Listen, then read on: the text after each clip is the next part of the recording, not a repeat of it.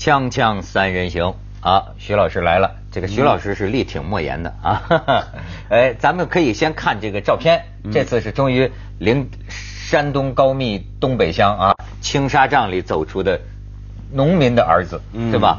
真的是一个童话啊！到那个殿堂领奖。当然，中国的网友啊也有解读，我们可以看看。你看这个设计对白啊。昨天我吃了切糕，你吃过吗？外国主持人不明白。你再看下一张。一刀下去，再看下一张，切下来这么大一块，就二十万。呃，再看下面，好几公斤重，还不能退，还不能退，太贵了，一年小说白写了。哎，这倒是反映这个莫言老师的风格啊，很很很朴实。嗯，哎，这个他这种演讲领奖的这个演讲词儿啊，算不算独特的？讲了三个故事。也不算，其实以前也有很多诺奖文学奖得主，呃，获奖的时候是会讲故事，嗯，但是，我我坦白讲，我觉得他这个奖是并不出彩，就你放在几届的诺奖得主，我印象比较深的，当然不是说每届都很出彩，嗯，但是也有很独特的，他这个我觉得算平常。他也许啊，我觉得目的不在于要出彩。我倒是啊，我我看了他这个演讲词啊，三个故事啊，我有一我小人之心度君子之腹了啊。我首先我就觉得，看来啊，作家都是小心眼儿。呃，推而广之啊，这个世界上没有人不是小心眼儿。就是我平常听这个什么心胸大呀、心胸小啊，实际上基于我四十年的观察，真正心胸宽广的人，我一个也没见到。嗯，就是说对外界的种种争议。种种议论，种种说法，谁能不在乎？是吧？那但是呢，我又有一点，就是我发现啊，这个作家呀是鬼心眼儿。作家是把人人都小心眼，作家把它写出来。哎，不是，他还有个他他小心眼儿，但是他还有个鬼心眼儿，就是说我用一个很巧妙的方式，很巧妙的方式，就是讲故事。实际上啊，把所有你咱们在《锵锵三人行》里议论过的都回答了。比方说。人们对他的这个一些争议，说他模仿加西亚马尔克斯了，说是把这个哥伦比亚那个地方的魔幻现实主义移植到山东高密东北乡啊。我小人之心啊，他但是我就觉得他这算是认祖归宗了。就告诉你们，那个加西亚马尔克斯我也没认真看过，而且两年之后我就要赶快逃离。我的根源 是吧？直追蒲松龄是我的家乡，而且我的母亲，我的大地，这是我的根，我的说书的这个。呃，传统等等诸如此类，包括什么一个呃什么，就是说呃是应该允许有的人不哭啊，是吧？或者几个人在庙里啊，把一个人给推到庙外边，结果哐，那个大殿都塌了，等等。我觉得这个这个这个意思啊，这实际是谁都能有心人都都明白。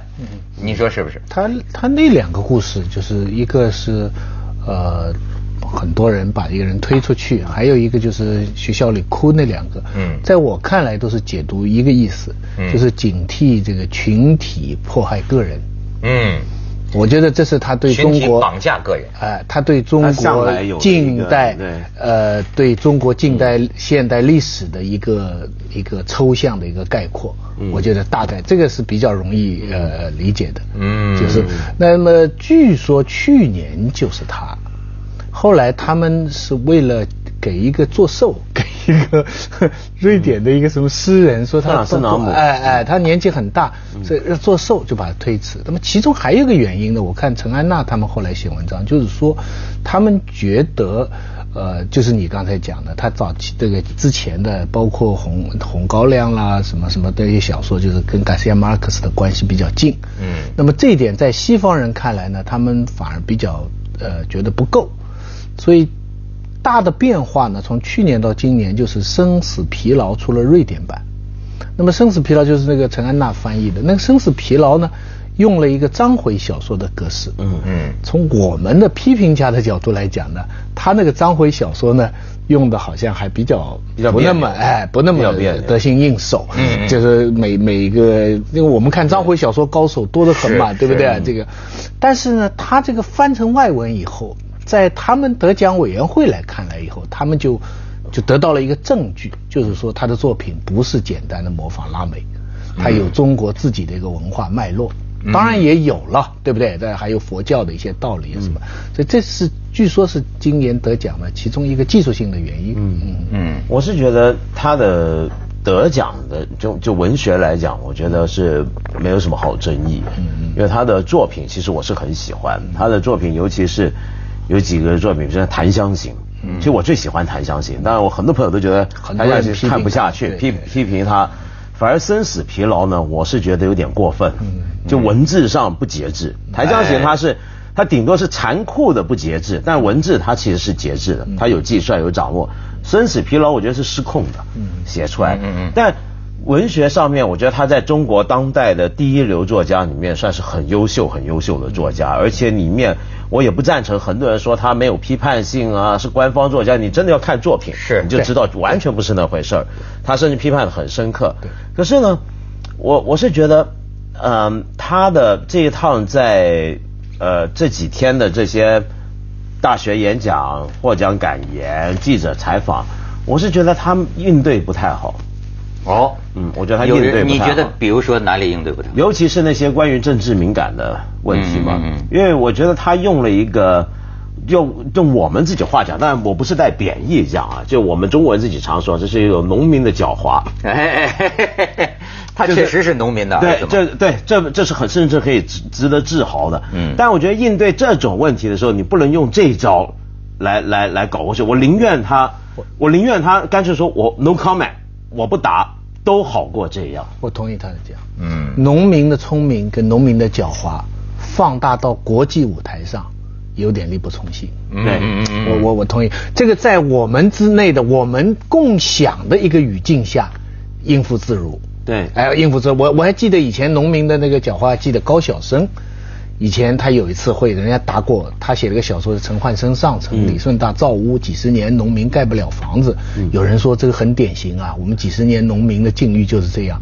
高晓生马上吐露和谈说：“呸呸呸，不是这样，这只是我认识的其中的一个农民，极少数，没有代表性。”大家哄堂大笑，谁都理解他的话。可是这种聪明、这种语境、这种狡猾，一到了你说的。他们那么一个一个舞台上，嗯，反过来也真是很难。我我我真是觉得哈，就因为呃呃莫言这样出去，你看他他的使命双重的，他一方面中共党员，解放军军官，好像还是什么副主席是吗？对，作协副主席，作协倒是名义上是群众团体，嗯，可是他中共党员、解放军军官，这都是实实在在的身份，这在诺贝尔。讲的历史上也是非常罕见的，对吧？当然也给过沙特法共党员，但是那个性质很完全不同。所以他出去，其实我们都理解，我们的有关系统是要把它作为一个，就是我们，我们，你知道，它不是一个我。虽然他说奖是给一个作家，不是给国家的，嗯，可是谁都明白，你今天莫言站在这么一个舞台上，你跟中国是有关系的，啊，不仅是切糕的问题，所以他很多事情他不能讲。或者讲了后面有一条底线等等等等，可是这个外面呢，现在又把它塑造成一个知识分子的良心，一个中国文学。你看这次给他颁奖词就是这么写的。颁奖词这次写的就跟之前的不一样了，说他的作品是嘲弄、批判了这个这个欺骗的世界，这个谎言的现实。所以这些东西其实叫叫他自己全盘收，他都犯纪律了。你明白没有？所以在这么一个双重的那个困境下，讲切糕是最合适的。哎，难做人呐，做人难呐，在国内难呐，到国际上 更难。锵锵三人行，广告之后见。文道，嗯，你讲。我是觉得真的是他那些话说的非常不得体，就我觉得你真的不如不说。你比方说举个例子，人家问他说 怎么看出版审查、检查啊这些东西。内容检查，他说到哪都有检查，你机场出入境也检查，这这这是说哪跟哪的，对不对？这就我我觉得有点太找不着北了，因为因为理论上啊，当然我们会要求说，不是所有的作家都要做知识分子良心或怎么样，但是一般大家对大作家，尤其诺贝尔奖级的大作家，会觉得他有某种特殊的承担，某种特殊的见解，那么他呢？呃，对这种问题呢，我觉得他要不就说我有一些看法，嗯，以后我有机会我写出来给大家看，或者怎么样。他不要现在说什么，人家问你作品的审查，你就说什么机场出入境检查，嗯，这是讲什么呢？而且还有一个问题，我觉得比较糟的是，更糟的是他，我觉得讲这简直是到胡扯的地步了。他要说谈政治，他说我不要谈政治的事儿吧，我拿的又不是诺贝尔政治奖，如果拿政治讲我就谈政治，我们谈文学嘛，文学政治教人打架，文学教人恋爱，你你这么讲就就整个连文学都。就你就让人觉得你这个文学很贬低了。但他你不觉得这是一个幽默的说法？或者说或者说他有权利他有权利不谈政治吗？他有权利不谈政，但你不要去说说到让人觉得文学跟政治无关。事实上，文学不可能跟政治无关。生活中所有的事情，文学都有关。但他觉得文学高于政治，对，高于政治，但是不是无关？他是。包括在里面，但超越你。但是他后来他说文学教人恋爱，你这话什么意思呢？呃，这这说的很低啊，这个话说的很低啊，这个话低吗？我挺喜欢，就是还不习惯在国际语境下发言。不是，就是啊，我觉得。所以文道，你刚才谈到这个农民的身份，这个不由得让我引起啊，我想把上次我的一个观点啊再忽悠一遍。为什么呢？因为上次啊，这个这个这个这个，要不说剪辑很重要，这个编辑啊，给把我这个话剪得乱七八糟。后来有些人问我，就很多老师问我说：“你这个话很有意思，但是闹不清你到底在讲什么。”所以说呢，就留白那段是吧？对，所以说真的，我就想啊，跟他这个有有有关。我上次说的是个戏言啊，我是说呀。我是说，我说，我说，对莫言作品的喜欢和不喜欢，是新时期内阶级斗争的体现。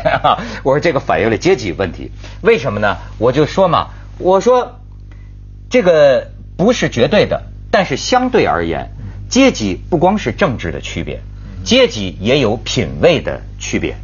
这个品位的区别啊，很重要，表现在哪儿？你看，你像扎老师他们，我就发现很多人啊，说不喜欢莫言的书。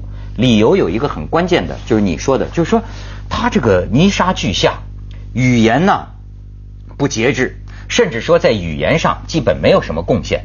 他是内容大于形式，当然形式有没有章回体啊什么，这都是形式。但是又正如你说的那样，这个形式是真的玩的那么好吗？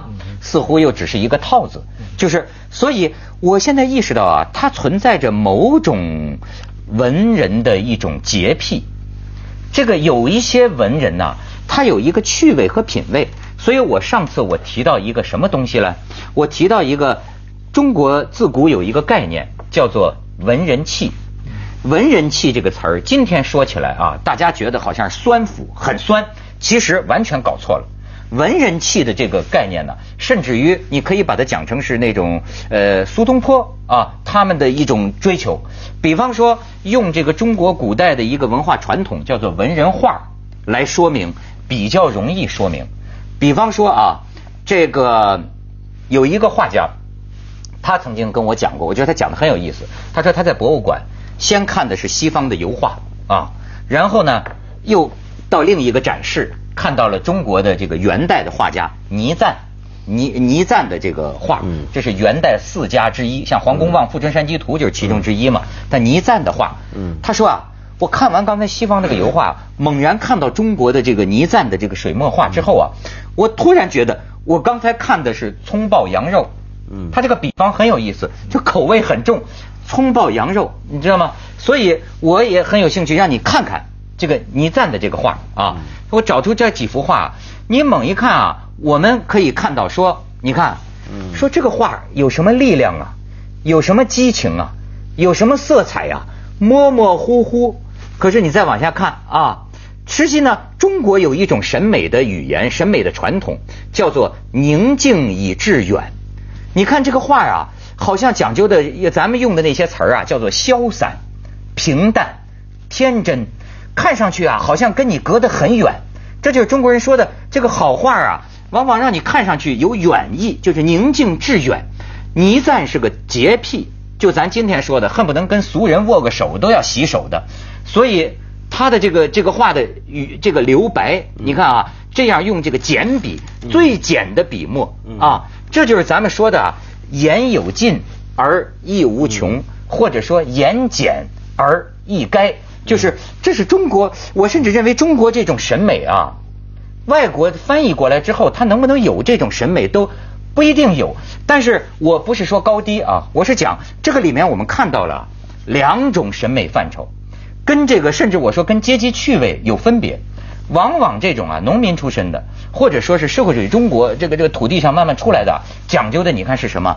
大气磅礴，嗯，讲究的是这个主题啊啊，这个创业史啊，就是中国几十年的或者中国上百年的历史。嗯，可是你知道，还有一种被我们曾经批倒批臭的那种哈，咱们觉得躲在角落里的，甚至过去被称为地主阶级、剥削阶级、小资产阶级，或者说某种精神贵族的一种审美观了。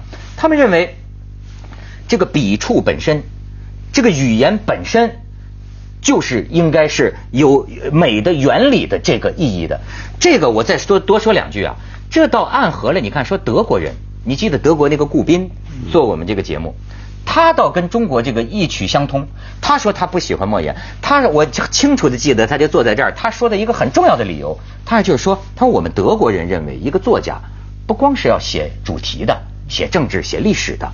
你一个作家，他们认为要对语言有创造，所以当时顾斌讲的也很偏激了。他说：“我一听说莫言几十天写完一个小说，他说那我们德国作家可能一天你才写一页，就说在语言上是这么样的讲究，要创造一种新的美的语言。”嗯当然，顾斌我认为也是偏激的，嗯但是在我们看到是几种不同的审美范畴，我们看到了。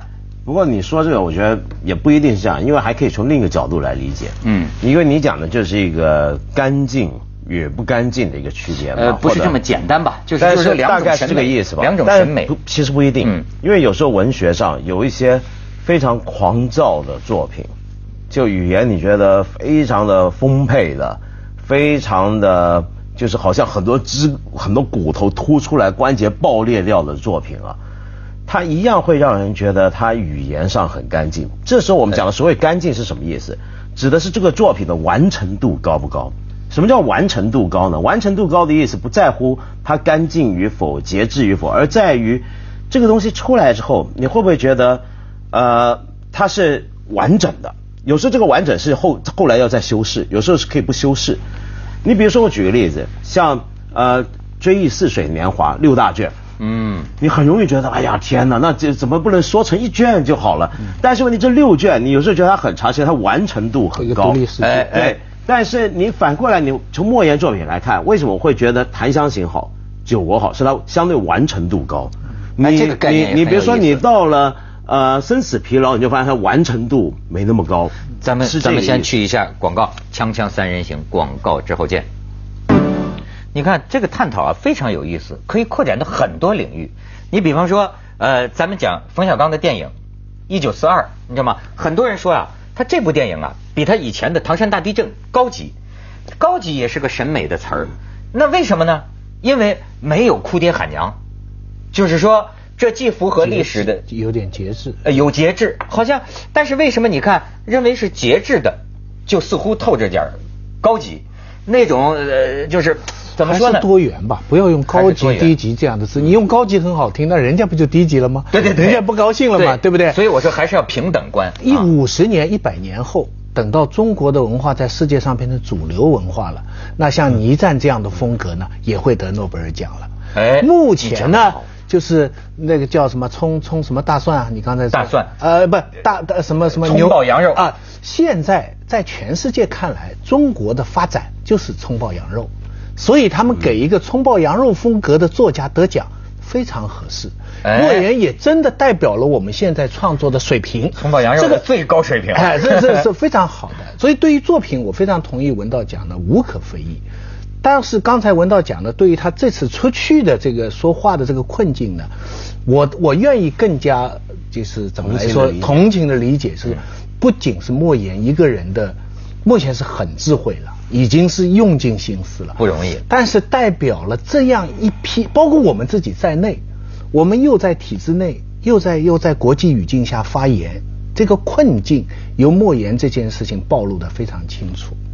就是说，有很多事情我们可以讲的天花乱坠，但是对于最简单的黑与白，有没有这样的事情，你都无法来说。对，所以所以这个莫言的困难，我我我觉得哈。